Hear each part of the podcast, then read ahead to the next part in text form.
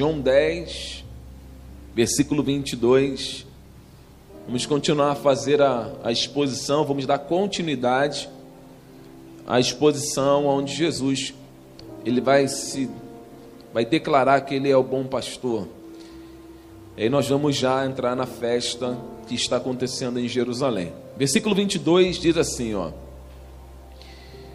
E celebrava-se em Jerusalém a festa da dedicação e era inverno. Jesus passeava no templo, no pórtico de Salomão, e rodearam-no, pois, os judeus e o interpelaram: Até quando nos deixará a mente suspenso? Se tu és o Cristo, dizei-o francamente. E respondeu-lhe Jesus: Eu já vou-lo disse, e não credes. As obras que eu faço, em nome do meu Pai, testificam a meu respeito, mas vós não credes, porque não sois das minhas ovelhas. As minhas ovelhas, elas ouvem a minha voz, eu as conheço, elas me seguem, e eu lhes dou a vida eterna, e elas jamais perecerão, e ninguém as arrebatará das minhas mãos. Aquilo que meu pai me deu, em algumas traduções está aquele que me deu, ou o pai que me deu, é maior do que todos. E da mão do pai ninguém pode arrebatar. Eu e o pai somos um. E novamente pegaram os judeus em pedras para lhe atirar, e disse-lhe Jesus: Eu tenho vos mostrado muitas obras boas da parte do Pai por qual delas me apedrejais? Responderam-lhes os judeus: Não é por obra boa que te apedrejamos, e sim por causa da blasfêmia. Pois sendo tu homem, te fazes Deus a ti mesmo. E replicou Jesus: Não está escrito na lei? Eu disse: Sois deuses? Se ele chamou deuses aquele a quem foi dirigida a palavra de Deus, e as Escrituras não podem falhar, então daquele a quem o Pai santificou e enviou ao mundo, dizeis: Tu blasfemas, porque declarei: Sou filho de Deus?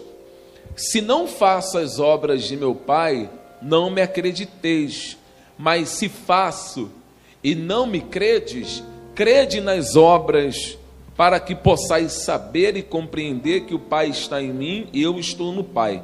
E nesse ponto procuravam outra vez prendê-lo, mas ele se livrou das suas mãos e novamente se retirou para além do Jordão, para o lugar aonde João batizava no princípio.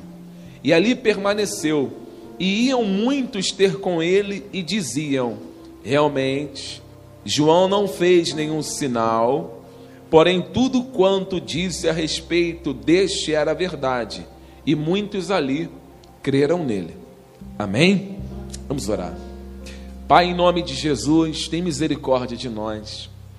Pai, a nossa vida, ela não está num nível tão amplo para conseguirmos compreender a Sua palavra sem o Teu Espírito.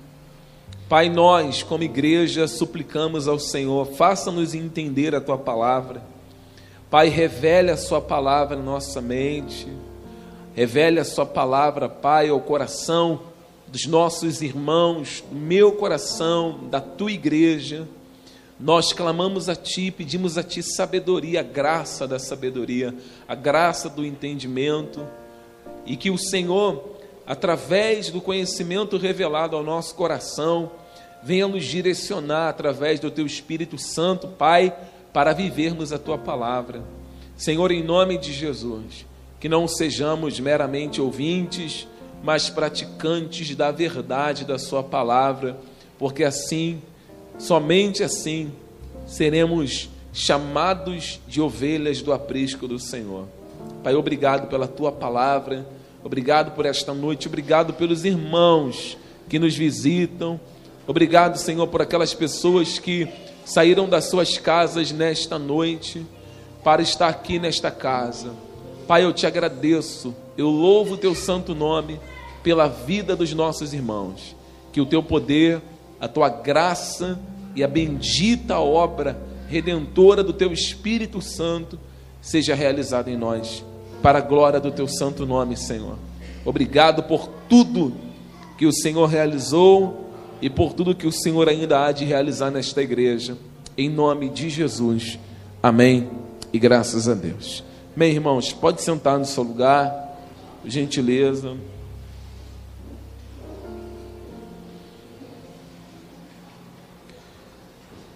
Logo após a, as ponderações e as repreensões que Jesus fez aos líderes religiosos, quando Jesus chamou os líderes religiosos de ladrões, salteadores, e não só de ladrões e salteadores, mas também chamou os líderes religiosos de mercenários. Jesus agora ele está novamente em Jerusalém ou permaneceu em Jerusalém. Aqui há uma discussão também aonde Jesus estava durante os três meses, há um espaço de três meses da festa do tabernáculo, dois tabernáculos para a festa da dedicação, e muitos discutem aonde Jesus estava nesse período. Alguns acreditam que ele estava é, além do Jordão, por base tendo o versículo 40 aqui de João 10, mas nós não vamos atentar nisso. Então o Senhor Jesus, depois de todo aquele, é, aquele embate, aquela refutação e aquelas declarações contra os líderes religiosos do capítulo 10, versículo 1 até o versículo de número é, 18, você encontra que ele deixou os líderes religiosos completamente é, enfurecidos, enraivecidos e com um desejo muito grande de tirar-lhes, de tirar-lhe a vida. Eles não tinham como fazer isso, porque o Senhor Jesus dizia verdades contundentes ao respeito deles e as verdades que Jesus falava é, trazia de uma forma muito clara e ampla que eles realmente eram aquilo que Jesus denunciava. Quando nós chegamos no versículo 22, a festa da dedicação, ou a Hanukkah, ou a festa das luzes, ela vai ser celebrada. Era uma festa que durava oito dias, aproximadamente oito dias corridos, e os judeus festejavam muitos, eles muito, se alegravam de uma forma muito intensa, por razões é, é, da pátria, né? por razões de conquista, por razões de conseguirem retornarem para os seus ofícios e obrigações religiosas, que era também poderem ter a liberdade de lerem a Torá, a liberdade de prestarem culto a Deus novamente no templo e a liberdade de voltarem a apresentar a Deus os seus sacrifícios que havia sido retirado do povo judeu através de um homem chamado Etíoco Epifânio. Este homem ele, ele assumiu a, a, as tropas que tinha também muitos, haviam quatro braços, como eu já havia dito aqui, quatro braços de que veio da, da, da, da parte de Alexandre o Grande, que foi o maior conquistador, e após sua morte, ah, os quatro braços de Alexandre o Grande, toma conta de quase o mundo inteiro. Ele foi um homem que devastou reis, devastou cidades, devastou povos, venceu quase todas as batalhas que Alexandre o Grande enfrentava, ele destruía. Após a sua morte, os seus quatro generais, eles começaram a tomar parte de muitos territórios. E na época havia um homem que dominava o, o, o, o reinado, um homem chamado Seleucias, ou Celestias, Seleucidas. E esse homem, ele tinha um domínio muito grande sobre os territórios judeus, principalmente na parte norte, norte, norte e sul, que ele acabou dominando. E após a sua morte, Antíoco Epifânio, ele vai tomar conta de toda parte da região onde estão os judeus e ele vai trazer a cultura. O povo judeu pagava tributos para Seleucidas. O povo judeu ele pagava é, como se fossem presentes para que eles pudessem continuar a praticar as suas ações, cultuar a Deus, para que eles pudessem continuar a sua prática de adorar a Deus através da Torá, para que eles pudessem continuar indo ao templo e essas coisas. Diferente quando Antíoco Epifânio ele assume. Não houve negócio, não houve nenhum tipo de aliança. Ele colocou as suas normas, ele tirou todo tipo de práticas que os judeus praticavam, a leitura da Torá foi tirada, sacrifício foi tirado, adoração foi tirada, tudo foi tirado. E ele mandou destruir o altar que tinha dentro do templo, e ele mandou construir um outro altar para um deus grego, um deus helenista, né, que era chamado de Zeus.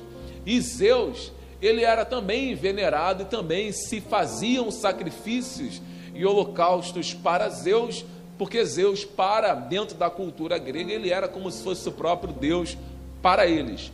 E assim, no templo que era o templo de Deus, eles começaram a fazer sacrifícios. Segundo os historiadores, um dos sacrifícios que fora feita no templo e nesse altar que foi construído para Deus foi um sacrifício de um porco. Foi sacrificado um animal impuro, imundo, a Zeus em cima do altar e também ah, ah, eles faziam vários tipos de é, é, cultos a deuses pagão, pagões ali. E assim um templo foi profanado. A, a, profecia de Daniel capítulo 8 aponta também para isso. A profecia de Daniel capítulo 8, ela deixa muito claro sobre esses acontecimentos, sobre os dias que ocorreriam os sacrifícios dentro do templo, quantos sacrifícios ocorreria. Só que se eu entrar nesse período aqui, eu vou ficar muito tempo vai demorar para explicar e pontuar tudo. Mas o templo está profanado. O templo está completamente profanado, os judeus não podem mais cultuar o seu Deus, os judeus não podem mais celebrar ao seu Deus da maneira que eles estavam acostumados a celebrar, não podem apresentar sacrifícios, não podem ler a Torá, porque quem lesse a Torá e fosse apanhado nesse, nessa questão seria morto. Então eles estão subjugados às normas de Antíoco Epifânio. Porém, a, a história ela nos mostra que no ano 165 antes de Cristo, um jovem chamado de Judas Macabeus ou Erudá, como é chamado, ele se une a muitos camponeses da sua época e eles começam a combater contra o império que Antíoco Epifânio ele havia levantado. E assim o povo de Israel eles vão retomar o templo, eles vão retomar a cidade e assim eles vão voltar, eles vão retornar no ano 165 a cultuar a Deus. O altar que estava construído dentro do templo para Zeus é destruído e um altar para Deus novamente reconstruído. E assim o povo volta a celebrar o Senhor, volta a ter as suas práticas de leitura da Torá e o povo volta a ter aquela comunhão dentro das normas do Antigo Testamento, da lei mosaica. Porém, juntamente com a reconquista da sua terra e da reconquista do templo e voltando a celebrar a Deus no lugar onde era devido, a história nos diz que eles festejaram e colocaram, e aí se deu início à festa é, das luzes ou a Hanukkah. Ela vai se iniciar como uma conquista. Na verdade, a Hanukkah, a festa das luzes, ela é atribuída para apresentar a vitória da, do bem contra o mal. Assim como o povo de Israel ele tomou novamente o território e assumiu novamente o território, eles celebraram a Hanukkah, a festa das luzes, para dizer que a luz, por isso que eles acendiam todos os menorá era acendida também e tem uma, aqui a gente tem que parar um minutinho, que isso aqui senão dá uma confusão, é uma, abre um precedente enorme aqui para uma heresia muito profunda. Você não pode é, confundir o candelabro, porque o candelabro é uma coisa, amém, amados? Sabe quantas pontas tem um candelabro? São sete pontas. Candelabros são sete pontas, e quando eles iam acender aqui na festa das luzes, quando você vai dentro da história, você vai perceber que ali também há um menorá com nove pontas, uma centrada no meio, um eixo central e outras pontas em volta, que aí as pessoas fazem muita confusão, há uma diferença muito grande da, da, da, da menorá, do candelabro que ficava dentro do lugar santo para aqueles que eles acendiam fora do lugar santo. Então eles acendiam a menorá, eles acendiam velas, eles acendiam candeias e eles iluminavam as suas casas. Durante oito dias a cidade ficava toda iluminada e eles festejavam. Eles celebravam, eles se alegravam durante oito dias, mostrando que a luz ela sobressai sobre as trevas e que eles são vitoriosos, foram vitoriosos sobre aquele período negro, sobre todo tipo de é, é, depravação que aconteceu no templo, sujeira, contaminação que aconteceu no templo, e os judeus celebram e festejam durante oito dias, mostrando que Deus foi misericordioso com eles, que as profecias realmente eram profecias contundentes e se cumpriu exatamente como está lá em Ezequiel capítulo 8. Dentro da história, depois que eles retomaram, ouça isso, é interessante para a gente começar a entrar no texto. A história nos mostra que depois que eles tomaram novamente, retomaram novamente posse do território e assumiram o templo, eles precisariam para acender a menorá novamente de um azeite puro, um azeite batido, tinha que ser um azeite virgem e esse azeite ele só podia ser extraído da colheita anterior, três meses atrás, quando eles colhiam do Pentecoste, quando eles colhiam da festa das colheitas, eles pegavam as primícias, as, as azeitonas, as primeiras azeitonas, e eles batiam, extraíam o azeite para acender a menorá. Quando eles retomaram o território, eles não podiam é, pegar simplesmente qualquer tipo de azeite para colocar ali e acender. Eles não podiam fazer isso. Então, quando eles retomaram e tomaram posse do templo, curiosamente, segundo os historiadores, Flávio Joséfo diz isso também na história dos Hebreus, que eles encontraram uma botija que foi preservada, mesmo depois de toda a invasão, mesmo depois de um altar ser construído para Zeus, eles encontraram uma botija com azeite puro que foi preservada e assim eles puderam acender novamente a menorá e começaram a celebrar. E curiosamente, a lâmpada, essa lâmpada, ela não durava três, quatro, cinco, seis, sete, oito dias direto acesa. Uma vez que você acendia a lâmpada, você pode ler, por exemplo, dar um exemplo aqui, é, o primeiro livro de Samuel, capítulo 3, quando Samuel ele, ele ouve a voz de Deus, quando Deus chama Samuel pelo nome, e o texto diz assim: E antes que a lâmpada de Deus se apagasse, e antes que a lâmpada de Deus se apagasse, então havia necessidade de ser colocado sempre azeite ali dentro para que a lâmpada ficasse acesa. A lâmpada não podia apagar. A lâmpada tinha que se manter acesa. Só que aquela botija de azeite não era suficiente para que eles festejassem os oito dias. E curiosamente, a única botija de azeite que havia restado durou os oito dias corridos e eles puderam celebrar a Deus. E aí é atribuído como um milagre, é atribuído como uma obra divina que o próprio Deus ele se manifestou e abençoou o seu povo, e o seu povo pôde festejar durante aqueles oito dias, deixando claro que a luz prevaleceu sobre as trevas e que as trevas elas foram dissipadas e que Deus mais uma vez prevaleceu durante todo o período de escuridão.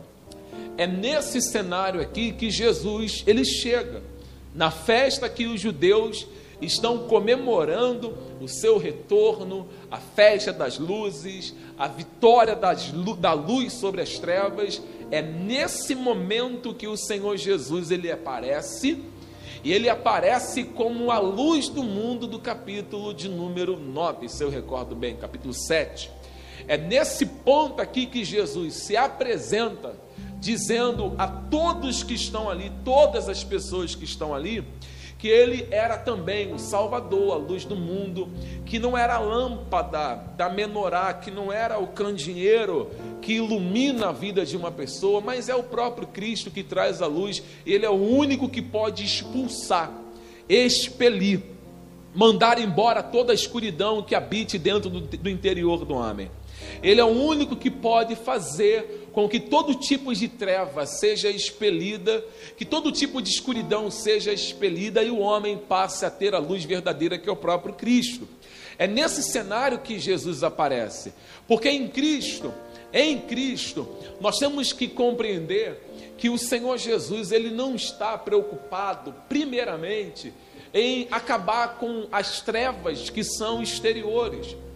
Porque as trevas exteriores que estão diante dos judeus, para a gente conseguir entrar no assunto, as trevas exteriores que estão diante de todo o povo hebreu, são trevas que, aos olhos dos homens, elas não lhes causavam muitos males.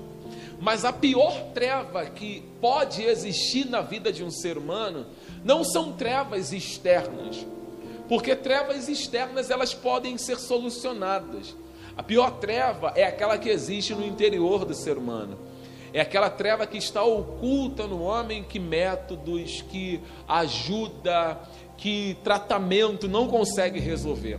A escuridão do, do coração do homem, a escuridão do coração corrupto, a escuridão dos descendentes de Adão, a escuridão de todos os pecadores. Não existe ninguém não existe uma pessoa que possa iluminar. Lembre-se, o povo está festejando uma festa, é a festa da dedicação, você não pode esquecer isso. Eles estão celebrando a vitória da luz sobre as trevas, a vitória do povo de Deus sobre toda a impureza. Porém, eles estão fazendo uma comemoração, enquanto eles estão comemorando algo que aconteceu, claro, para a glória de Deus, ainda faltava algo ser iluminado. Não era simplesmente acender candeias, não era simplesmente acender lâmpadas, que poderia dizer que eles eram pessoas completamente de Deus. Não, eles precisavam agora receber a verdadeira luz que era Cristo. Essa luz que é Cristo, que aparece aqui no versículo 22, seria a luz que expulsaria todo tipo de ignorância que há no coração humano que colocaria para fora todo tipo de corrupção que há no coração dos homens, porque os homens nasceram corruptos. A corrupção está no homem, a escuridão está no homem, e ninguém consegue fazer coisa alguma sem que o seu coração seja iluminado. Se Jesus não trazer, não iluminar o coração do homem, dificilmente o homem vai conseguir realizar ou fazer alguma coisa. O homem não vai conseguir dar um passo para frente, um passo para trás, ou sequer realizar boas obras. Os homens não conseguem sequer é, trabalhar sem luz. O homem não consegue sequer realizar coisas cotidianas do nosso dia a dia sem luz. Você imagina viver sem luz? Eu disse pregando hoje de manhã que a manifestação de Jesus, ela não foi dada aos homens a substituição né, de pecado, que o pecado vai sobre ele, ele tomou o nosso lugar na ação sub, substitutiva de Cristo, que tomou o nosso lugar na cruz do Calvário. Cristo não morreu na cruz do Calvário para que você sobrevivesse. Sobreviver é uma coisa que o mundo já faz. Cristo não veio para que o homem sobreviva. Sobreviver é uma coisa que ah, a gente, por exemplo, vou dar um exemplo aqui: o que seria sobreviver? Sobreviver, você está no meio de um oceano com um pedaço de madeira agarrado a ele. Você não quer morrer. E pelo fato de você não querer morrer, você fica amarrado, agarrado àquele madeiro, porque se você soltar aquele madeiro, você vai afundar. Você está no meio de um oceano, você não tem um chão concreto, você não tem aonde pisar, você não tem apoio. Porém, se o mar, de repente, vier uma tempestade sobre aquele mar, não tem madeira certa, você vai afundar junto com aquela madeira e vai morrer. Morre você, a madeira some, vai embora e tudo, se, e tudo vai perecendo por causa da base que nós não temos. Então, a sobrevivência é isso. Por exemplo, é, em rede de hospitais, nós encontramos muitas pessoas que estão doentes. Algumas pessoas, a própria família, ela vê que os seus familiares não têm mais vida e o médico chega e fala assim: olha, ele não, a gente não, não conseguiu mais, é, não tem mais o que fazer. Ele está sobrevivendo com a ajuda de aparelhos. Se tirar o aparelho, ele morre. Como é o caso de muitas pessoas, por exemplo, se estiver no hospital, que o aparelho, ele não, que o hospital não tem, é muito raro, né? Mas o hospital não tem ali um gerador de energia, acabou a luz, aquela pessoa vai morrer. Não tem jeito. Cristo se manifestou para dar vida. Vida em Cristo é diferente de sobreviver. Nós vivemos em Cristo em qualquer situação. Nós podemos até perder a vida terrena, porém, a nossa vida espiritual e a nossa aliança com Deus, ela jamais será arranhada. Então, isso é ter vida da parte de Cristo. Então, para que isso aconteça, a luz do Senhor ela precisa iluminar aqui dentro. A luz de Cristo precisa brilhar dentro do homem para que a escuridão, para que a morte pelo qual o homem já nasceu, com ela agarrado em si, ela seja expelida e o homem não fique sobrevivendo neste mundo. O ímpio sobrevive. O ímpio não está vivendo, ele está sobrevivendo. Agora, o servo de Deus, ele vive, porque não é a vida dele que ele está vivendo, ele está vivendo a vida de Cristo que está nele. Essa é a diferença. Então, quando Jesus, no capítulo 10, no versículo de número, vamos ler aqui o capítulo 10, número um, 9, ele diz assim: ó, Eu sou a porta, se alguém entrar por mim, será o que, igreja? Entrará, sairá e achará pastagem. Então ele afirma: Olha, eu sou a porta eu sou a porta, não existe outra porta, não existe outro meio de salvação, não existe outro meio de vida. Amém, igreja? Presta atenção nisso. Não existe outro meio pelo qual vocês possam viver. Sem mim vocês nunca terão vida. Sem mim vocês nunca serão salvos. Vocês vão andar por aí sobrevivendo um dia após o outro, mas vida vocês nunca terão. Eu sou a porta. Quem entra por mim, quem entra, entrar, é quem estiver em mim, quem eu estiver nele, esse aí vai ter a vida, será salvo, vai ter a salvação dentro dele. O capítulo 10, o versículo 22, quando Jesus se apresenta no período da celebração, é isso que ele também quer informar. Ele quer trazer uma informação que não muda, a informação não muda, ele continua com a mesma mensagem. A pregação de Jesus, do capítulo 10, versículo 1 até o versículo 18, o corpo da mensagem é idêntico do versículo 22 até o versículo 41. Porque Jesus está falando a mesma coisa repetidamente. Ele vai repetir o que ele já havia dito no capítulo 10, do 1 ao 19 do 22 a 41, ele vai repetir praticamente quase tudo. Alguns pontos ele não repete. Mas os judeus, os líderes religiosos, que tinham uma obscuridade no seu coração, aqui no versículo 22, porque eles estão ofendidos. A ofensa que lhes fora dirigida multiplicou ainda mais a escuridão dos seus corações. Um coração escurecido, quando ele é ofendido, em vez dele correr para Cristo, ele vai ficar enraivecido ainda mais. Se a graça de Deus não se manifestar para salvar o homem, um coração negro, um coração obscuro, um coração totalmente preto, sem a luz do Senhor, ele não vai correr para Cristo com um sorriso de largos no rosto. Eles vão ficar enfurecidos. Por exemplo, o irmão chegou para mim na Zona Oeste e falou assim, com essas palavras: Pastor Washington de Oliveira, eu dentro do carro, que eu estava muito cansado, com dor nas pernas, ele disse: Pastor, tem um pastor aí que está muito revoltado com vocês, hein? Eu falei assim, mas o que, que nós fizemos contra esse pastor? Quais foram as nossas atitudes contra esse pastor? Nós falamos alguma coisa contra esse pastor? Nós fizemos alguma coisa contra esse pastor?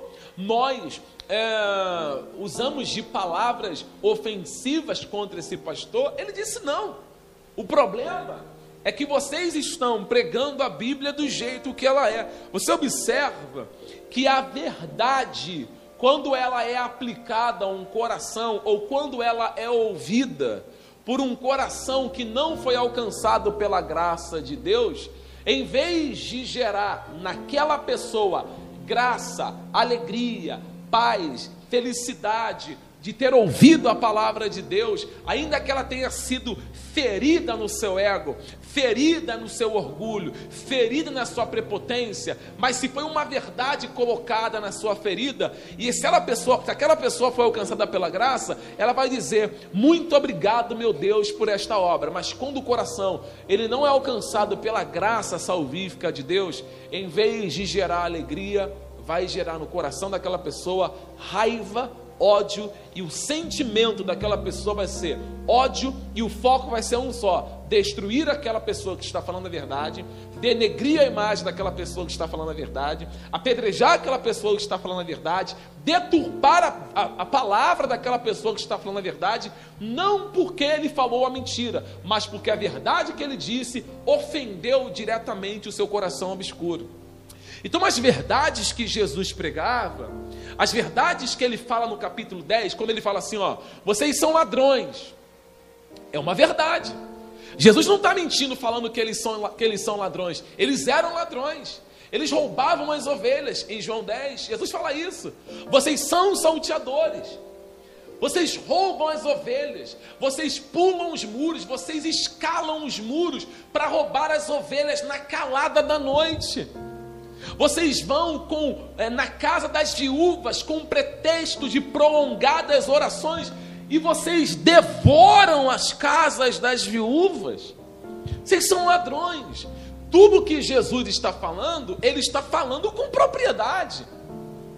Jesus não está falando algo por ele não gostar dos fariseus, não é isso. Jesus não fala de forma ofensiva. Jesus não fala de maneira para humilhar quem está ouvindo. A verdade, ela por si só, ela ofende e ela humilha, tanto quem está ouvindo como quem está pregando.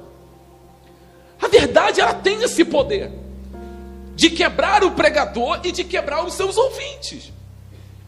Então o que Jesus fala, ele fala com propriedade, porque Jesus não é ladrão. Jesus não é salteador. Jesus não é mercenário, ele é o Salvador. E por essa razão, os líderes religiosos, eles ficam olhando para Jesus, procurando uma brecha, irmãos, olhe para mim. Tudo que eles procuram é uma brecha. Peraí, esse homem me chama de ladrão, esse homem me chama de salteador, esse homem me chama de enganador, nós temos que matá-lo. Nós temos que procurar alguma brecha, alguma lacuna, alguma válvula que possamos pegar e usar contra eles. Por isso, que no capítulo 10, no versículo de número 22, vamos ler aqui, por favor, João 10, 22.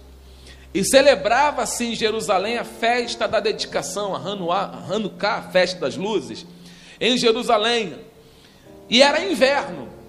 Bom, deixa eu parar aqui rapidinho. Eu, não, eu vou ir parando.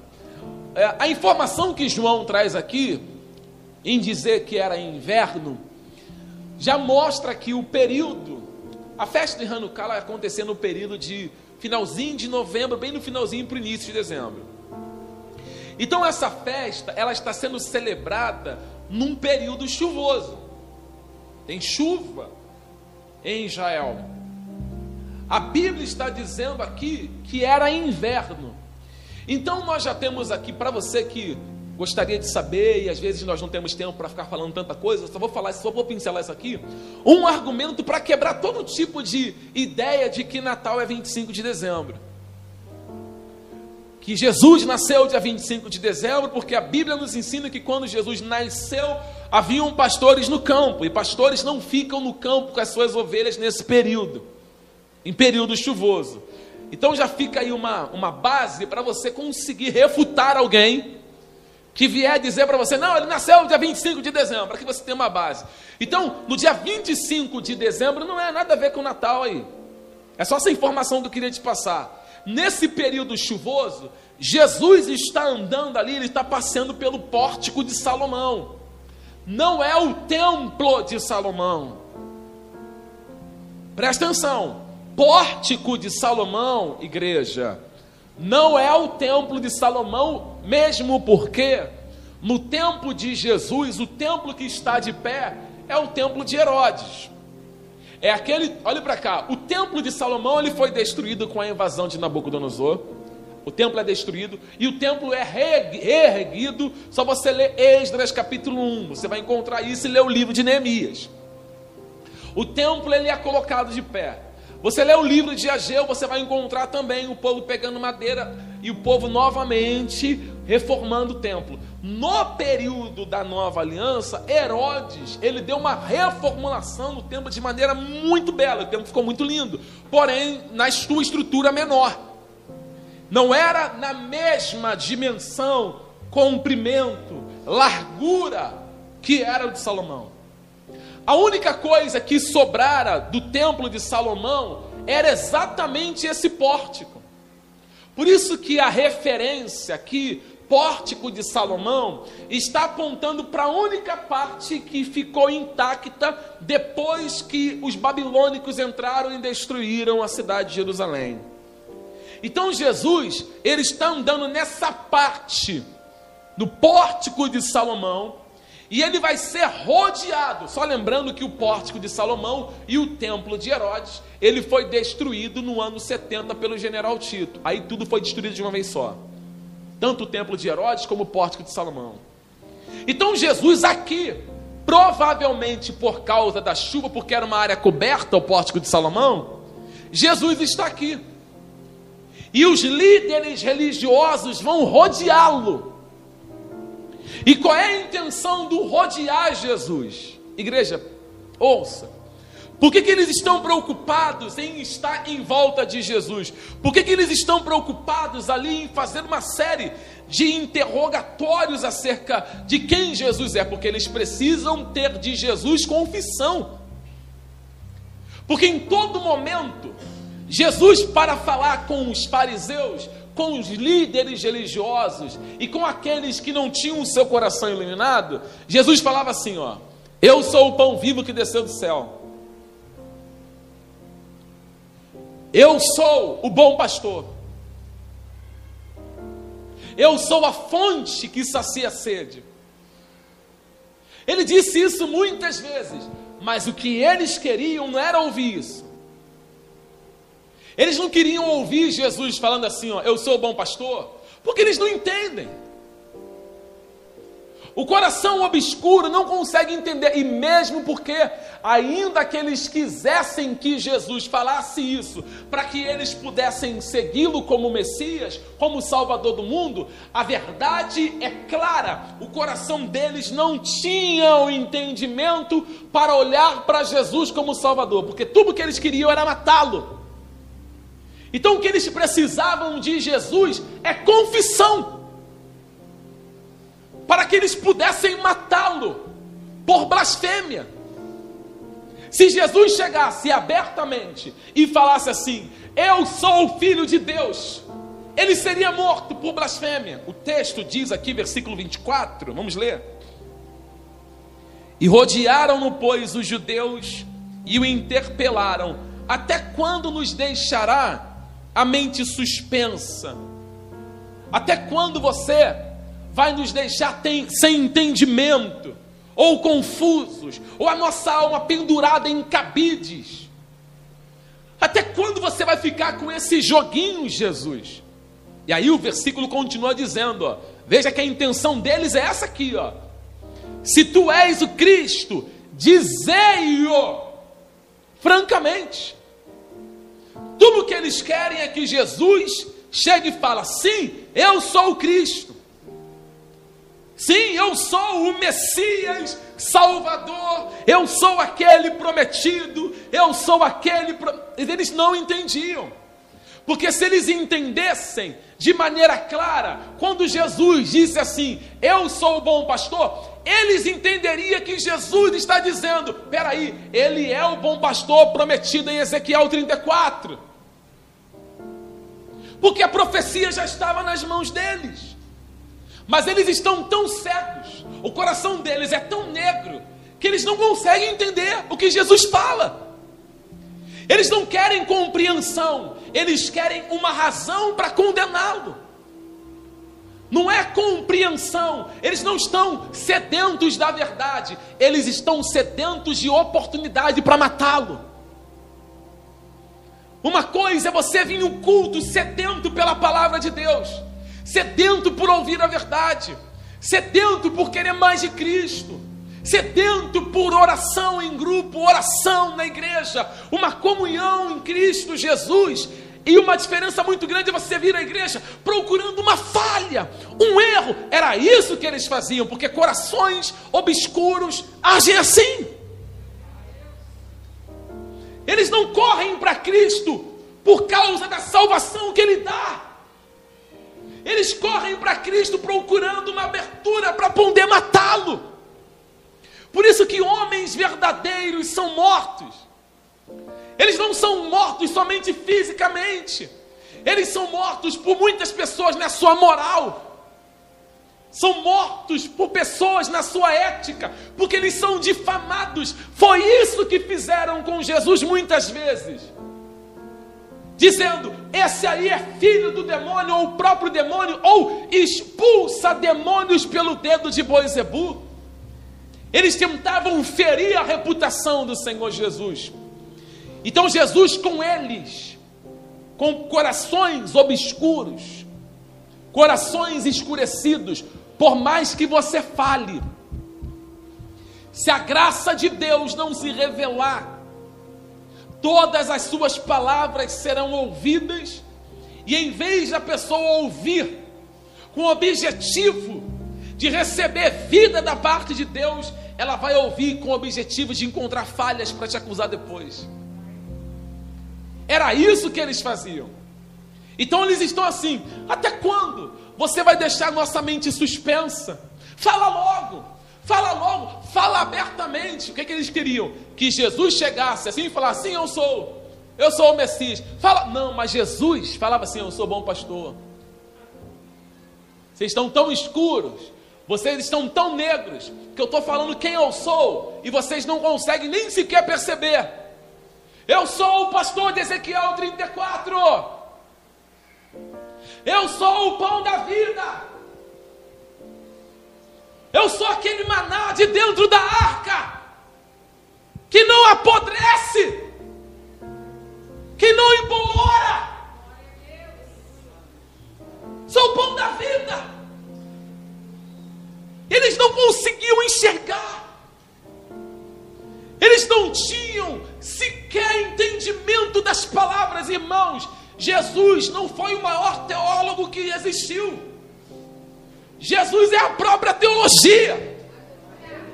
Você consegue entender o próprio Deus falando com homens e os homens não conseguindo entender? E porque eles não entendem? Eles não entendem porque eles não eram ovelhas do Senhor. E os seus corações estão negros negros. É por isso que nós ficamos machucados às vezes, pastores. Por essa falta de entendimento até nosso, da nossa parte. Às vezes nós ficamos, puxa, por que, que fulano não escuta? Por que, que Beltrano não escuta? Irmão, não adianta. Até pessoas que você vai falar, o coração dela é tão preto, tão preto, que você pode falar lindamente, eloquentemente, com toda a base teológica, com estudo. Você pode ficar madrugada toda estudando, você vai falar, vai entrar de um lado, vai sair do outro, ela vai embora do culto e ainda vai falar assim: que culto ruim. Que culto péssimo. Porque o seu coração é tão negro que ela não consegue compreender. Isso prova que a graça de Deus não alcançou o seu coração. Porque o coração das pessoas que a graça de Deus alcança, ela escuta a voz do pastor e ela entende a voz do pastor. É isso que o Evangelho faz. Então Jesus deixou a mente dele suspensa. A mente dele está assim: ó, quem é? Por que ele não fala? Porque a intenção é matar. Vamos ler Mateus capítulo 26. Vamos abrir aqui. Só para você ver a intenção deles. A intenção. Mateus capítulo 26. Assim que você encontrar, diga amém. Evangelho de Mateus, capítulo 26. Uh, nós vamos ler o versículo de número 57. Mateus, capítulo 26, versículo 57. Diz assim: Mateus 26, 57.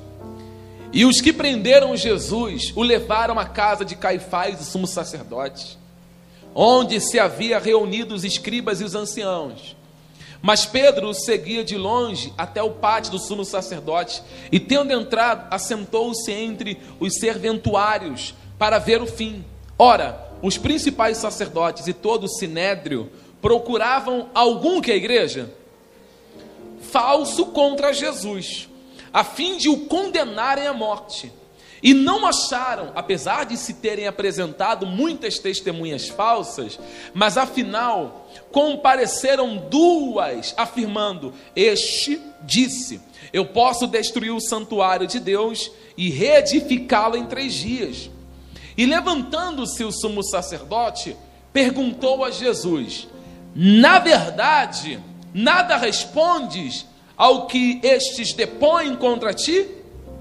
E Jesus, porém, guardou o que, igreja? E o sumo sacerdote lhe disse: Eu te conjuro. Olha o que, que o sumo sacerdote aqui ele está fazendo. Ele está aqui é, trazendo um juramento dentro do propósito de torná-lo legalmente obrigado a responder. Quando ele fala assim, ó, eu vos conjuro, ele está colocando Jesus dentro de, como se fosse de um, de uma pequena armadilha, obrigando ele a responder a pergunta que fora feita. Eu vos conjuro pelo Deus vivo, que nos digas se tu és o Cristo, o Filho de Deus. E respondeu-lhe Jesus: Tu dissestes. Entretanto, eu vos declaro que desde agora vereis o Filho do Homem assentado à direita do Todo-Poderoso, vindo sobre as nuvens dos céus. Então o sumo sacerdote rasgou as suas vestes, dizendo: blasfemou. O que, que necessidade mais temos de testemunhas? Eis aí que ouvis agora a blasfêmia. O que vos parece? Responderam eles: é réu de morte. Tudo que eles queriam era essa declaração aqui, ó. Só que em João capítulo 10, Jesus não dá essa declaração nesse nível aqui para eles, porque não era o tempo. Jesus dizia que ele era o filho de Deus, sim. Jesus dizia que ele e o Pai eram um, sim. Você vai encontrar isso no Evangelho de João. Mas o que eles queriam era que Jesus, abertamente rasgando o verbo, dissesse assim: Eu sou o Messias. Mas Jesus não dizia. Jesus dizia: Eu sou o pão da vida. Como que pode, com corações escuros que não são ovelhas, Jesus deixar a mente suspensa? E aqueles que são ovelhas do aprisco, ele não deixa a mente suspensa. Para com as suas ovelhas, aquelas que foram chamadas segundo o seu propósito aquelas que foram escolhidas, eleitas antes da fundação do mundo. Ele não deixa a mente suspensa, porque foi isso que aconteceu com a mulher samaritana. A mulher samaritana está lá, no poço de Jacó, uma mulher completamente suja, imunda, podre, entre aspas, dizendo, segundo a ótica dos líderes religiosos. Era se ela tocasse alguma coisa, eles não podiam nem tocar porque era impuro. Eles eram assim. Aí vai Jesus até aquela mulher. Para ela, Jesus não deixou a mente suspensa, porque apesar daquela mulher não ter uma adoração voltada para Jerusalém, para o templo, de não ter o costume e a cultura de adorar lá em Jerusalém, aquela mulher acreditava no Messias que havia de vir. Aquela mulher esperava a manifestação do Messias. E quando Jesus foi pedir água para ela de beber, Jesus disse assim para ela: Olha só, se tu soubesses, quem é que está te pedindo dar-me de beber? Tu me pediria e eu te daria. A mulher, a princípio, não sabe que Jesus é o Messias. Ela não sabe. Ela não sabe. mas ela acreditava na manifestação do Messias. Vamos ler João capítulo 4, só para a gente conseguir entender isso aqui. João 4. Ah, João 4, 25. Não, João 4, 19. Não. É, João 4, 19. Melhor. João 4, 19. João 4, 20. Os nossos pais adoraram neste monte. Vós, entretanto, dizeis que é em Jerusalém o lugar onde se deve adorar. E disse-lhe Jesus: Mulher, podes crer-me que a hora vem quando nem neste monte nem em Jerusalém adorareis o Pai. Vós adorais o que não conheceis, nós adoramos o que conhecemos, porque a salvação vem dos judeus. Mas vem a hora e já chegou em que os verdadeiros adoradores adorarão ao Pai em espírito e em verdade, porque são estes que o Pai procuram, procura para seus adoradores. Deus é espírito. E importa que os seus adoradores o adorem em espírito e em verdade. Eu sei, respondeu a mulher que há de vir que é a igreja? Chamado Cristo. Veja, ela não sabe que Jesus, ela não sabe. Ela está falando com Jesus, o Messias. Veja que aqui, amém, igreja? Ainda o coração escuro do homem, não, ela não consegue identificar. Mesmo Jesus, nos versículos anteriores, falando que ele daria uma, uma água para ela beber, que dentro dela iria jorrar para a vida eterna, ela não consegue é isso que acontece com o homem, se a graça de Deus não se manifestar nele. Ele vai ouvir e não vai entender se o pai não revelar o filho para o homem. A mulher está conversando com Jesus, Jesus está falando com ela, Jesus está falando que vai dar uma água para ela beber, que ela nunca mais vai ter sede. E aqui no versículo de número 26, 25, ela está dizendo: Eu sei que quando o Messias vier, como assim quando o Messias vier? O Messias está ali na frente dela. Jesus está falando com ela, mas a mente dela não vai ficar suspensa. A mente dela não fica suspensa. Continua a leitura. Eu sei, respondeu a mulher, que há de vir o Messias chamado Cristo. Quando ele vier, nos anunciará todas as coisas. E disse-lhe Jesus: Eu sou eu que falo contigo.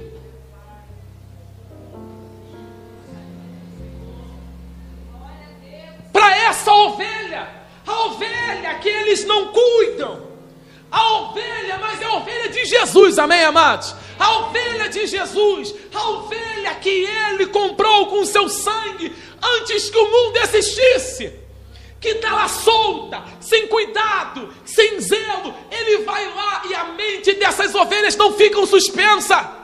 Por isso que nós estamos aqui para a glória de Deus.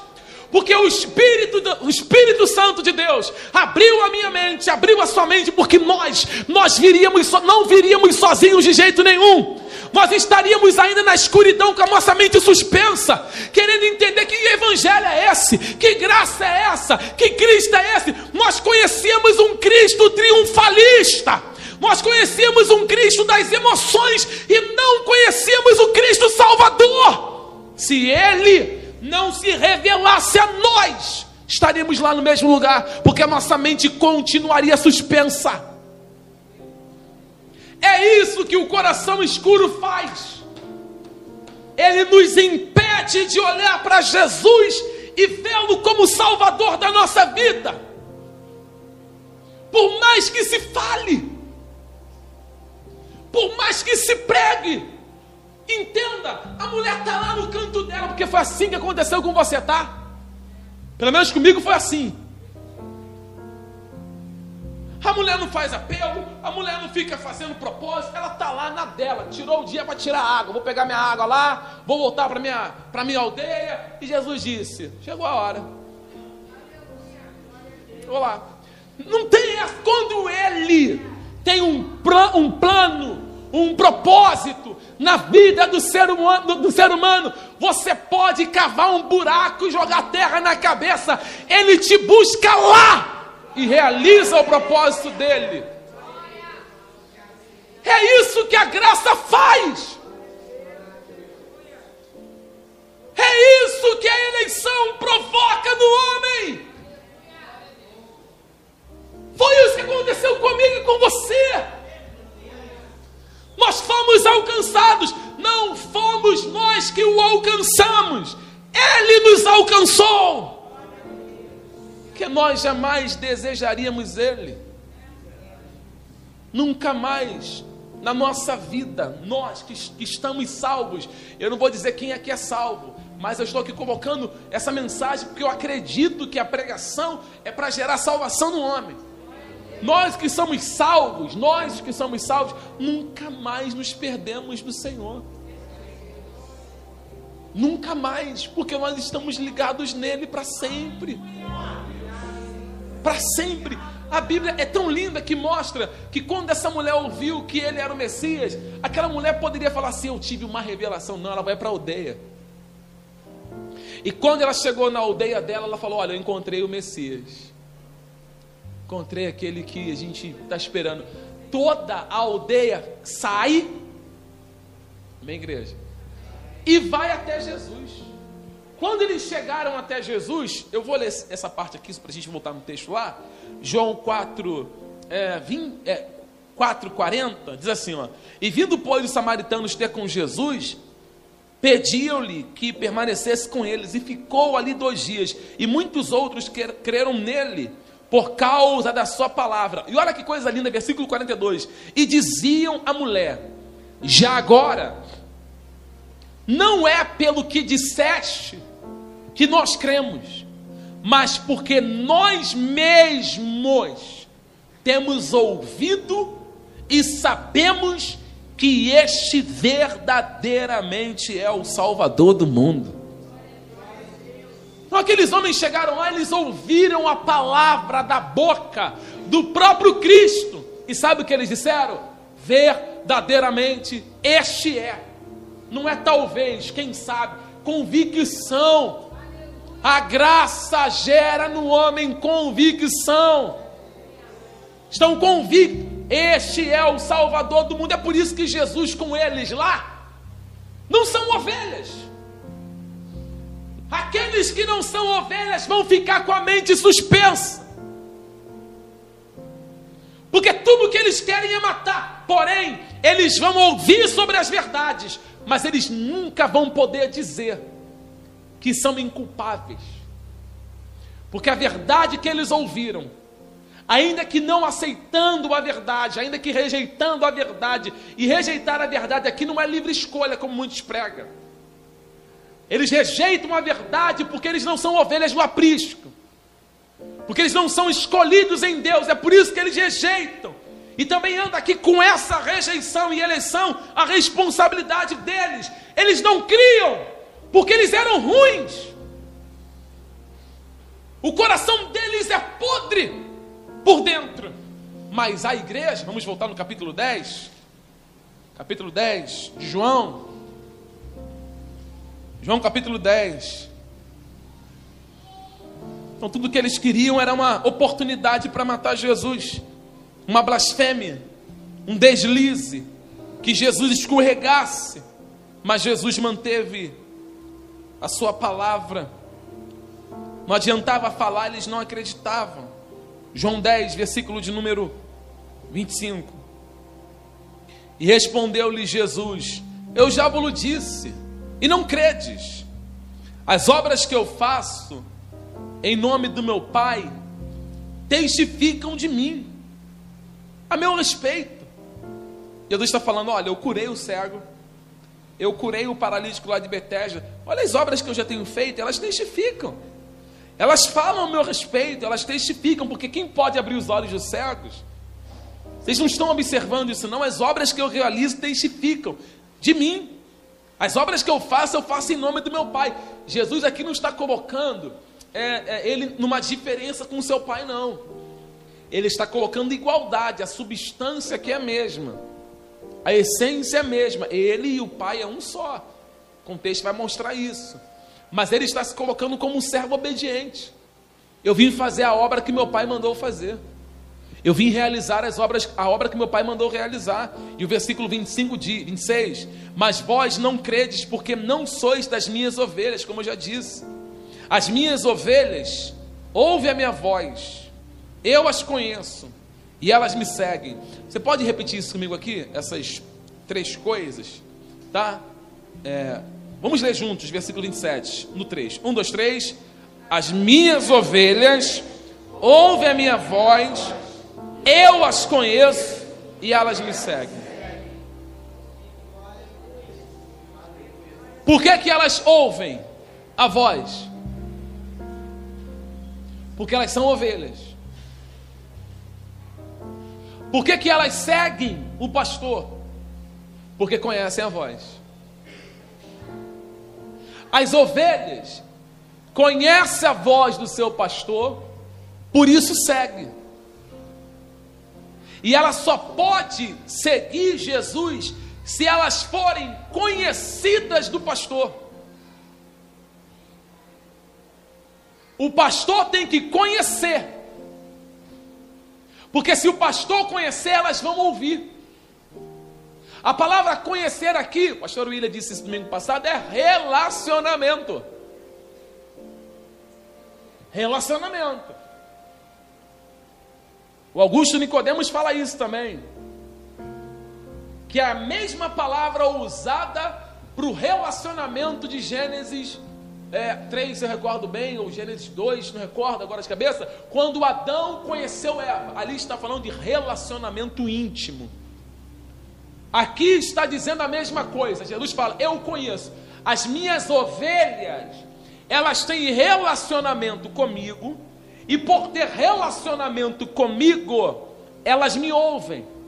Esse relacionamento não é gerado no período que a ovelha sai do ventre. Esse relacionamento do pastor com a ovelha já existe antes da fundação do mundo. É interessante isso. Porque nós somos eleitos na eternidade. Então esse relacionamento já existe, ó. Por isso que quando Jesus chega, ele fala, elas escutam. Amém, igreja? E por escutar e serem conhecidas, seguem. Por isso que Jesus fala para os líderes religiosos: vocês não me escutam. Primeiro lugar, porque eu não conheço vocês. É a mesma sentença que está lá em Mateus. Não recordo se Mateus 28 ou 24. Quando os homens vão chegar dizendo assim: expulsei demônios no teu nome, eu curei no seu nome, eu fiz isso no teu nome, e direi abertamente para vocês: apartai-vos de mim, maldito, eu não vos conheço. Eu nunca tive relacionamento com vocês. Vocês nunca foram as minhas ovelhas. Vocês nunca foram do meu aprisco. É isso que Jesus está deixando claro aqui. Eles tinham uma incapacidade de crer. Era uma hostilidade aberta. O coração deles era constituído de pecado, por isso que eles não escutavam. Agora, as ovelhas de Jesus que são resgatadas por Ele, ouvem a voz. É por isso que nós chegamos aqui. Irmão, ninguém vem para Jesus, ninguém vem, ó, ninguém vem, ninguém vem para Jesus correndo para Jesus, desesperadamente para Jesus, por livre e espontânea vontade. As ovelhas que vêm para Jesus, correndo para Jesus, para o seu pastor, são aquelas que ele chama pelo nome. E sabe como que você consegue diferenciar isso? É quando chega o período das tribulações da vida. As verdadeiras ovelhas, ela fica junto do seu pastor o tempo todo. E as que não são ovelhas, elas vão embora. Elas se apartam. Elas fogem. Que na verdade não são ovelhas, são os bodes, os cabritos. Cabrito que entra, mata fora e vai embora. Bode que sai dando cabeçada em pastor, derruba todo mundo. A ovelha, ela pode até às vezes ser meio arisca. Mas o pastor, com seu cajado, além de tirá-la do buraco, domina elas. E a palavra dominar aqui não é tirania, é dominar com o apacentamento da palavra. mostrando para a ovelha: você está comendo restolho, e isso vai te matar. Você é ovelha, você come grama verde, e o pastor dirige, aponta, direciona, vai apontando para a ovelha, dirige, vai na frente. Esse era o papel de Jesus, como bom pastor. Essas ovelhas aqui rebeldes, os líderes religiosos, acham, acham, que tem alguma coisa de piedade dentro de si, mas o seu coração é ruim demais, eles querem matar Jesus. O versículo 28 fala ao nosso respeito ainda mais. Jesus falando: Eu lhes dou a vida eterna, jamais perecerão, e ninguém as arrebatará das minhas mãos. Ô Júnior, vem cá. Traz a sua Bíblia. Fica aqui na frente aqui. Aí, aí pode ficar aí. Fecha, fecha ela aí. Fecha. Jesus diz assim a respeito das suas ovelhas: Eu dou a vida eterna para elas. Além de eu dar a vida eterna para elas, elas não se perdem. Ninguém consegue arrebatar as ovelhas das minhas mãos. Ninguém consegue tirar elas daqui, ó, das minhas mãos. Ninguém. Nenhuma pessoa. As ovelhas permanecem nas minhas mãos o tempo todo. Quando nós, eu que vim de uma igreja que tinha uma linha assim, nós tínhamos obrigações, nós tínhamos, era a obrigação de ganhar almas, como se tivéssemos condições de fazer tal coisa nós éramos obrigados a batizar no mínimo de três em três meses dez pessoas. Irmãos, era uma loucura. Era uma loucura, misericórdia. Eu vi gente sendo batizada mais de duas vezes.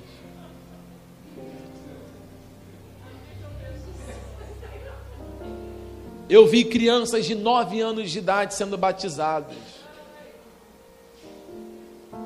Teve um, uma pessoa, quase que sai,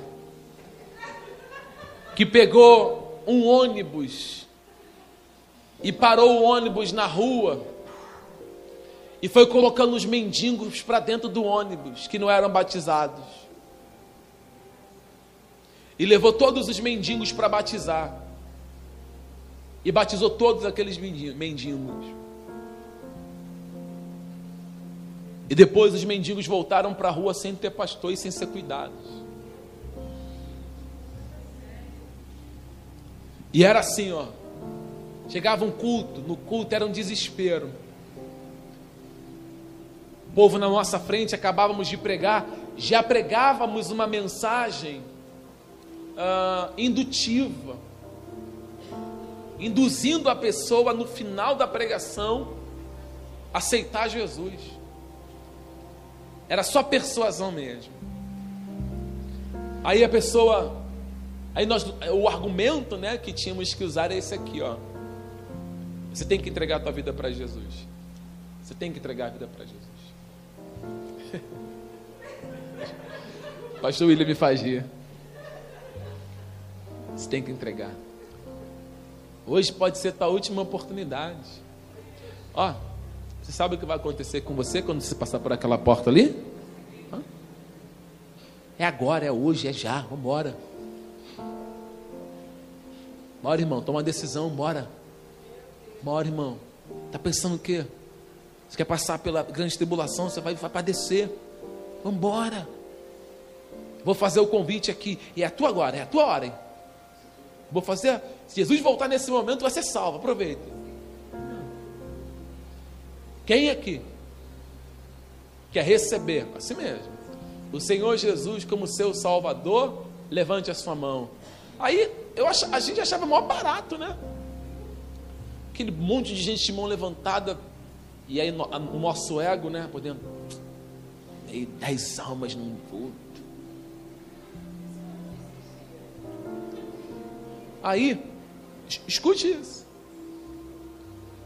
Aí vinha outra parte, que nós falávamos assim: Se você negar Jesus agora, você vai ser negado naquele grande dia. Não vai negar Jesus? Pressão psicológica. O texto de, acho que é Mateus 10, não fala de nada disso. O texto de Mateus 10 fala de vida e morte. Negar Jesus diante das situações e aflições da vida. O texto fala disso. E nós usávamos o, o texto totalmente errado, só para ganhar a alma da pessoa, para dizer que estávamos fazendo a obra de Deus. Não era a obra de Deus que nós estávamos fazendo, nós estávamos fazendo as obras dos homens. Então a pessoa vinha na frente, dobrava os joelhos, nós orávamos, era aquela coisa de alegria, né? Gente, e nós, na nossa, na nossa imaturidade e cegueira, falávamos assim: está tendo festa no céu, estava tendo festa no inferno. Porque eram pessoas que nem sabiam o que estava fazendo. Porque elas estavam se convertendo não através de Cristo. Então a obra que Jesus realiza, quando ele diz assim, ó, eu conheço as minhas ovelhas e ninguém vai arrebatá-la das minhas mãos, é uma segurança. Na nossa linha que seguimos, chamados de perseverança dos santos. Santos perseveram, eles não desistem. As ovelhas não desistem, perseverança dos santos. Então, como é que pode a gente fazer? Levanta a mão, a pessoa vinha, entregava a vida para Jesus aqui, aí ela ia embora da igreja, né? Aí na oração, escreve, meu Deus, o nome desta pessoa no livro da vida. Aí ela ia embora. Vamos dizer que é o Júnior. Ô oh, Júnior, teu nome está escrito no livro da vida, pai, Ah, o Júnior foi embora. Na segunda-feira o Júnior pecou. Aí o Júnior voltou no culto. Mas não pequei, Senhor, pequei. Aí vamos, aqui, vamos imaginar o céu, tá? Deus e, Deus e o anjo. Paga o nome do Júnior aí. O Júnior voltou na, na, no domingo que vem. O volta. Aí o Júnior, Senhor, estou arrependido, arrependido. Senhor, Escreve o nome do livro, do Júnior no livro da vida. Aí vai um anjo. Deus, escreve o nome dele aí. Quantos pecados ele vai cometer?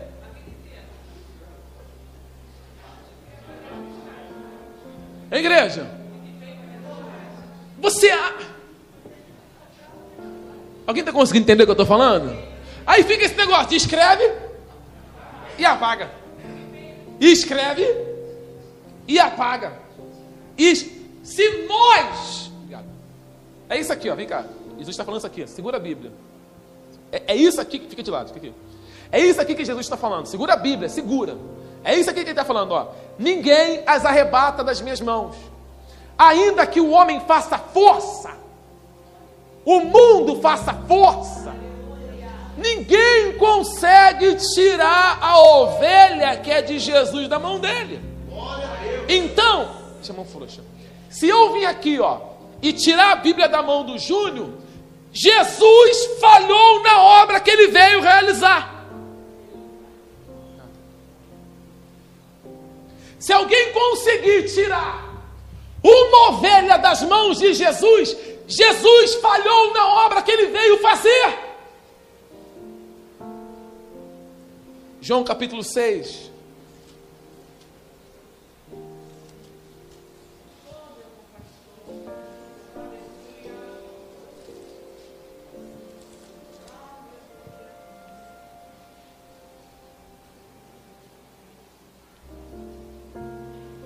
João capítulo 6. Quem encontrou, diga amém. João 6,37 diz assim: ó, todo aquele que o Pai me dá, esse virá a mim. E o que vem a mim, de modo nenhum lançarei o quê?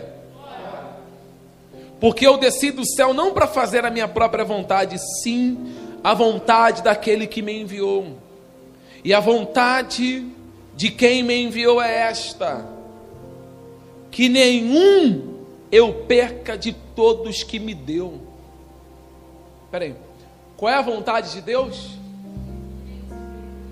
Esse nenhum aqui está ligado a quem? Que ele deu.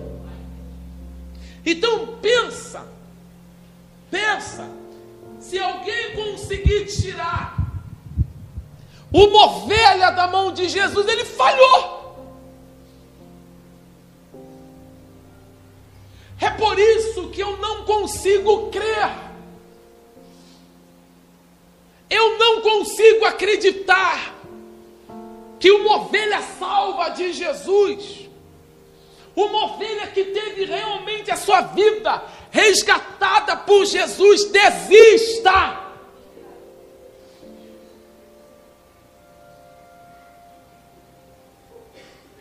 Eu não consigo ver isso com bons olhos, porque se isso acontece, se realmente aquela pessoa é uma ovelha de Jesus e ela foi embora do aprisco, ela morreu em pecados, Jesus falhou na sua missão. E ele não falhou, porque Paulo, quando escreveu aos Romanos, ele traz uma segurança para os santos em Romanos 8. Ele traz uma segurança para os eleitos de Deus, para a igreja de Jesus, para as ovelhas do aprisco. Confirmando o que Jesus disse: ninguém pode arrebatar das minhas mãos. O que seria ninguém? Você acha que demônio é mais forte do que o Senhor Jesus? Que algum homem, que alguma autoridade, que algum poder, que algum governo é mais poderoso do que o Senhor Jesus? Ninguém é mais poderoso do que o Senhor a quem nós servimos e pertencemos. Ele é o dono da nossa vida. Então a igreja salva, ela vai perseverar. Porque ninguém vai arrebatar você da mão dele, ninguém. Ninguém. Não é porque nós somos ovelhas do aprisco, ovelhas do aprisco de Jesus que nós estamos livres, guardadas de provações, não. A diferença é: as ovelhas do aprisco de Jesus, que estão nas mãos de Jesus, elas sofrem todos os tipos de calamidade, mas no final da sua trajetória, ela dorme no Senhor e não longe do Senhor. Diferente daqueles que não são. Vamos ler aqui Romanos capítulo 8.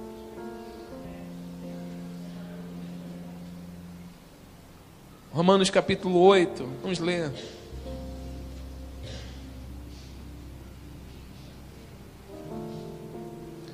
Não pense que alguma ovelha pode ser roubada, não, hein? Ovelha não escuta a voz dos estranhos.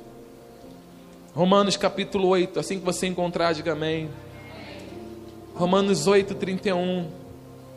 Diz assim, já estou terminando. O que diremos, pois, à vista destas coisas. Se Deus é por nós, quem será contra nós?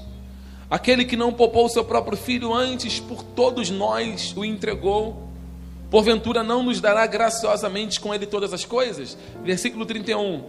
O que diremos, pois, à vista dessas coisas? Se Deus é por nós, quem será contra nós? Quem? Você já deve ter usado esse texto aqui um monte de vezes errado. Um monte. Deve, deve ter usado até para ser jargão, enfim, um monte de coisa. Deus é por nós, não. Deus não é por todo mundo, não, irmão. Eu já, eu já disse isso aqui, ó. Quem não tem Jesus, Deus não é por ele, Deus é contra ele.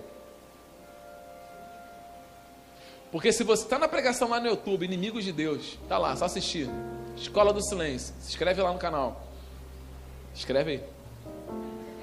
Ó, você... Deus é por nós ovelhas, eleitos, escolhidos. O texto fala, não sou eu que digo, está escrito. Deus é contra todos aqueles que não têm um filho. Porque Jesus, alguém está me ouvindo? É o que desvia a ira dos eleitos. Porque ele é a expiação. Então, se a pessoa não tem Jesus, o que está sobre ela é a ira de Deus. Se não é eleito em Cristo, o que está sobre ela é a ira de Deus. Então vamos continuar a leitura aqui. Aquele que não poupou seu próprio filho antes por todos nós o entregou, porventura não nos dará graciosamente com ele todas as coisas? Quem tentará acusação contra quem, igreja? Escolhidos de quem? Alguém pode intentar acusação contra os escolhidos de Deus? Sim ou não? Sim ou não? Paulo está falando de quem aqui? Quem é que acusa? Gente, se você não parar para ler o texto devagarzinho, você vai falar um monte de coisa. Vai usar o texto errado de novo. Quem acusava é a lei. A lei que acusa o tempo todo. Ó, oh, alguém está me ouvindo? A lei está ali, os 613 mandamentos. Estava ali para te acusar e para me acusar o tempo todo. Acusava, acusava. Paulo está dizendo: ó, quem justifica os escolhidos de Deus é Jesus. Os escolhidos de Deus não estão debaixo, é como está escrito, nenhuma condenação há para aqueles que estão em Cristo Jesus. Há condenação para quem não está em Cristo Jesus? Quem sabe, né? Se essa é a vontade de Deus, que todos aqui estejam, hein? Porque se você não estiver em Cristo Jesus, o que te espera é condenação, acusação, denúncia. Porque é Cristo que te absolve. Mas eu creio que todos nós somos ovelhas. Eu quero crer nisso, irmãos. Quem tentará acusação contra os eleitos de Deus? É Deus quem justifica. Quem os condenará? É Cristo Jesus que morreu, ou antes, quem o ressuscitou, a qual está à direita de Deus e também intercede por nós. Quem nos separará do amor de Cristo, do amor de quem nos separará do amor de Deus que está em Cristo Jesus? Quem pode nos separar? Quem pode arrebatar você das mãos dele? Oh, querida ovelha, queridos irmãos, qual situação mais grave neste mundo pode te separar deste amor? Se foi Ele que te trouxe para si mesmo, se foi Ele que te resgatou, se foi Ele que disse: Eu sou o Messias para você, eu sou o teu Salvador, eu sou o teu Senhor. Nós não procurávamos por Ele, mas Ele nos trouxe para si. Você acha que Jesus é uma caneta? É como, como, se fosse a tampa dessa garrafa. Uma hora ele vai lá, resgata, outra hora ele vai lá e perde. Não! Ele não fica na brincadeira do perde e ganha, do perde e ganha, do perde e ganha. Quem ele traz para si, ele jamais perde. Nós não estamos perdidos se estivermos nas mãos de Deus. Se nós estivermos na palma da mão de Deus, nós não estamos perdidos. Eu preguei uma mensagem chamada de Perdidos no Plano de Deus, acho que é isso, né? Perdidos no plano de. Irmãos, quando eu preguei essa mensagem, eu falei sobre Elias. Que Elias, olha o plano de Deus para a vida de Elias. Ele está perdidinho, pastor Elias. Mas ele obedece.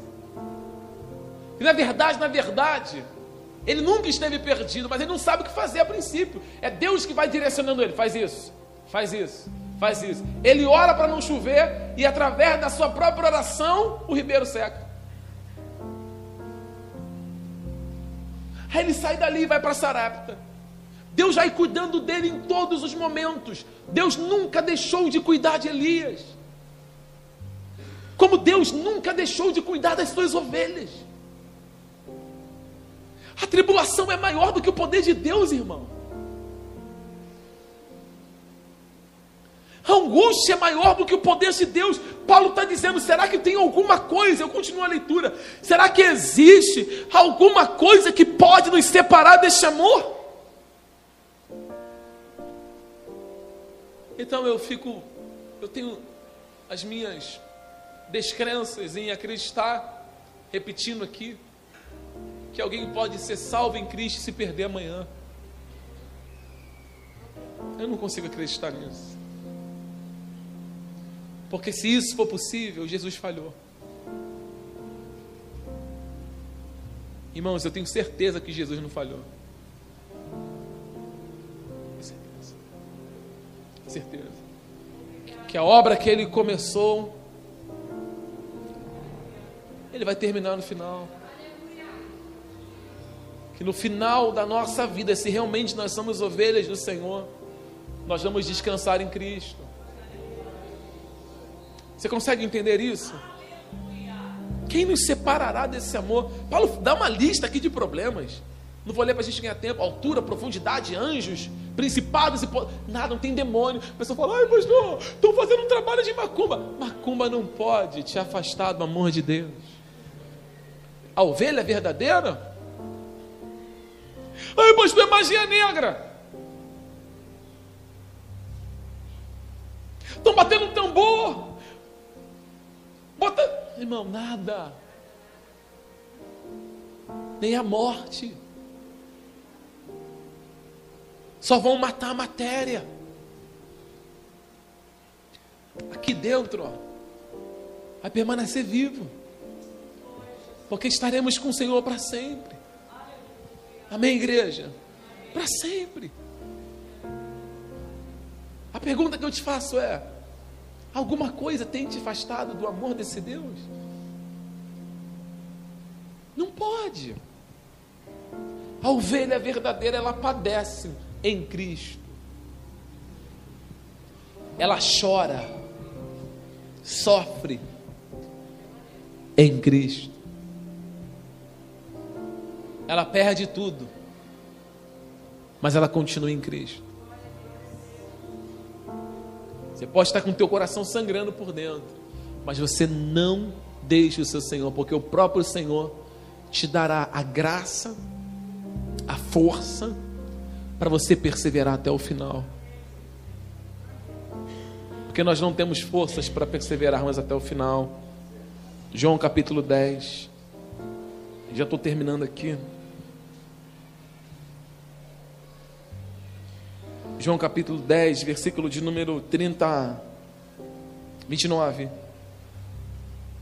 O meu Pai que me deu é maior do que todos, e da mão do meu Pai ninguém pode arrebatar. Jesus está repetindo de novo. Meu Pai que me deu é maior do que todos, e da mão do meu Pai ninguém pode arrebatar. Ele fala anteriormente: ninguém pode arrebatar das minhas mãos. Agora ele repete: das mãos do meu Pai ninguém pode arrebatar. Quem ele está falando? Eu e o Pai somos um. Ele ainda fala assim: ó, olha o que ele fala: o meu pai que me deu é maior do que todos. Desculpe, mas Deus é maior do que o tranca-rua. Essas entidades que existem por aí. Você acha, irmão? Olha para mim aqui, em nome de Jesus. Quem está me ouvindo, diga amém. amém. Que alguém pode ir lá oferecer sei lá, um boi. Fala assim: Eu quero destruir a vida do pastor William. Eu quero acabar com a vida daquele miserável. Eu quero que ele seja completamente devastado, irmão. Se ele estiver em Cristo e for ovelha do Senhor, virá sobre ele a promessa de Salmo 91: aquele que habita, não é aquele que está. Está, muda de hoje para amanhã, mas é aquele que habita, a palavra habitar é faz do esconderijo do Altíssimo a sua morada. Aquele que habita no esconderijo do Altíssimo, a sombra do Onipotente descansará. Direi do Senhor: Ele é meu Deus, o meu refúgio e a minha fortaleza não há de temer coisa alguma, nem seta que voa de dia, porque debaixo das suas asas estaremos seguros. Quem é, pastor? Mas pera lá, essas coisas podem pegar, eu reafirmo para você. Provação um cristão passa, tribulação um cristão passa, cristão pode ser assaltado, amém, igreja? Cristão, como pastor aconteceu com o pastor agora lá em Niterói, em São Gonçalo, tomou um tiro, coitado, vindo do culto, mataram o pastor. Ele pode ser assassinado num assalto, ele pode bater de carro, ele pode, pode acontecer. Tudo com cristão pode acontecer qualquer coisa, porém, maldição vai perguntar para Balaão: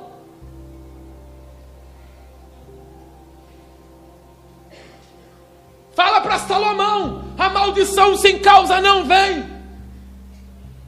Balaão disse assim: Como é que eu posso amaldiçoar aqueles a quem Deus tem abençoado? Não tem, Jeremias fala isso, que não há feitiço contra Jacó que toda ferramenta, e ali fala de provação mesmo, de luta, que toda ferramenta preparada contra a igreja, contra o povo de Deus, ela não ia prosperar. Irmãos, você tem que descolar o teu cérebro dessa religiosidade, dessa teologia caída. Se nós somos ovelhas de Jesus, vai lá, bota para, sei lá, Iaçã, bate, no bate, onde quiser. Porque nós somos guardados debaixo das asas dele. Causas naturais, amém, amados? Tri repitem. Vai colocar heresia no comentário, não, hein, crente? Causas naturais, situações do dia a dia, normal. Agora, maldição. Pegar o nome do pastor William, botar no papelzinho e botar lá. Não, não, não, não, não, não, não, não. Eu tenho que falar dele, porque somos nós que. É, é. Tem que falar dele, eu falo da, da, da Estela, do... que falar dele. Como ele fala de mim também. Mas é assim. Nós estamos guardados. Papai, estão fazendo macumba para mim. Alguma coisa está errada com você. Não é a macumba que é forte, você que está fraco.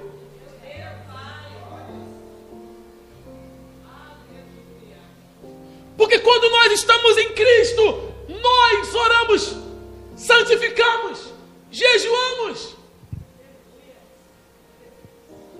Continuar a leitura, eu não termino não. Versículo de número. Então, saiba que Deus é maior do que tudo isso. Novamente pegarem pedras. Aqui eu poderia falar da trindade aqui, mas não vem um caso também falarmos agora, caso do tempo. Quando Jesus fala no versículo 30, eu o Pai somos um, mostrando a trindade, Ele, o Pai, a ação do próprio Espírito que há de se manifestar depois. Novamente pegaram os deuses em pedras para lhe atirarem, e disse-lhe Jesus: Tenho-vos mostrado muitas obras boas da parte do meu Pai, por qual delas me apedrejais? Responderam-lhe judeus: Não é por obras boas que te apedrejamos, e sim por causa da blasfêmia. Pois sendo tu homem, te fazes Deus a ti mesmo. E replicou-lhe Jesus: Não está escrito na vossa lei? Eu disse: Sois deuses? Jesus aqui está falando a respeito daquilo que foi dito lá em Salmos 82. Quando Asaf vai escrever os Salmos, ele compõe, ele fala a respeito de que Deus vai se dirigir a juízes, porque os juízes eram aqueles que recebiam da parte de Deus a direção e liberavam sentença sobre o povo de Deus. E aí, Deus diz que eles eram, o próprio Deus vai dizer isso, o próprio Deus, não é Asaf dizendo, Asaf está escrevendo, é o próprio Deus dizendo que os juízes eram como se fossem deuses. Para os líderes religiosos, aquilo valia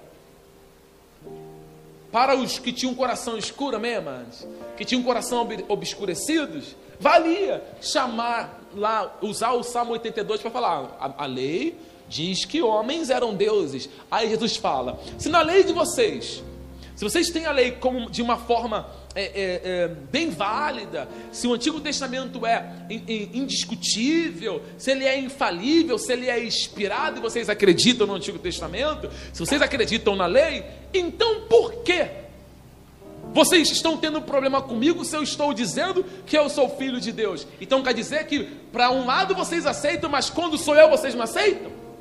O problema deles é Jesus. O problema deles é que a verdade de Jesus quebra a religiosidade deles. Jesus está usando a lei deles. Jesus está usando a lei que eles defendiam para falar, ué, mas a lei de vocês diz que o próprio Deus se dirigindo a juízes disse: sois deuses e vocês aceitam. Vocês não é, recriminaram Asaf, mas a mim vocês estão recriminando? Não falam mal de Asaf, mas de mim vocês falam mal? Em mim vocês jogam pedra? Versículo de número 36. Então, daquele a quem o Pai santificou e enviou ao mundo, dizeis: Tu blasfemas?